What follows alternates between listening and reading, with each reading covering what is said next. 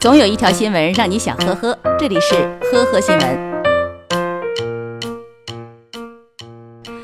近日，一段三岁儿子坐驾驶位开车的视频被孩子父母发朋友圈炫耀。山东聊城高唐交警调查后确认，视频摄于五月二号中午。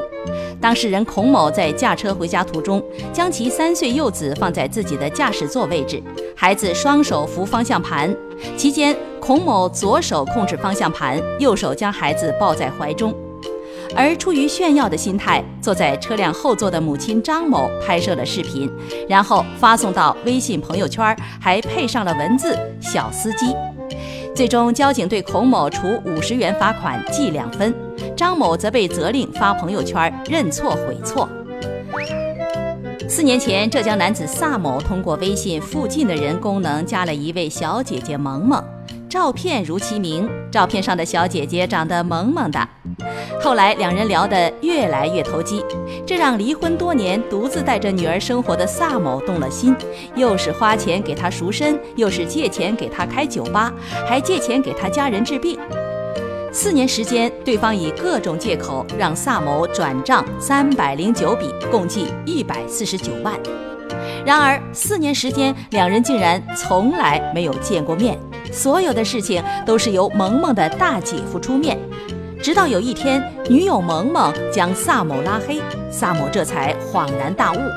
而他爱得很深的萌萌，就是这位大姐夫，一位抠脚大汉。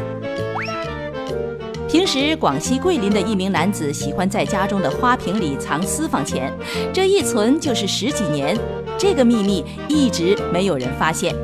没想到，在今年五月七号，女儿在客厅练功的时候，不慎打碎了花瓶，私房钱撒了一地，一毛、两毛、五毛，最大面值也就十元。这样让男子十多年的秘密瞬间暴露了。男子说，这些零钱都是他从米粉钱里一点一点抠出来的。而妻子发现以后，并没有生气，而是笑出了猪叫声。这些钱也让他数了整整一个上午。近日，江苏常熟的一名小伙子喝多了酒，骑车路过一家工厂的时候，光天化日下偷走了工厂院子里的几只鸡，随后被民警抓获了。小伙子被抓以后交代，当天上午他在一家维修店为电动车补胎，期间他听到旁边厂里传来了鸡叫声，喝了酒的他就觉得鸡是在召唤自己，要他帮忙脱离苦海，于是便来到厂里对鸡实施了营救。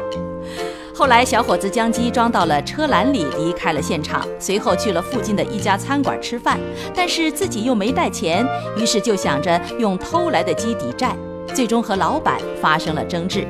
而就在老板刚拿起电话准备报警的时候，警察已经出现在面前了。近日，浙江嘉兴警方接报，在超市抓到一个小偷。超市老板说，今年一月以来，自己店里的皮带经常被偷，因为放皮带的地方监控拍不到，加上价值小，刚开始的时候也没报警，没想到三个月里就丢了二十三根。警方调查发现，嫌疑男子孙某今年六十一岁，已经退休，每月有固定的退休金，生活条件并不差。他之所以频繁的偷皮带，仅仅是因为患上了盗窃癖。目前，孙某已经被警方采取刑事强制措施。感谢收听今天的呵呵新闻，明天再见。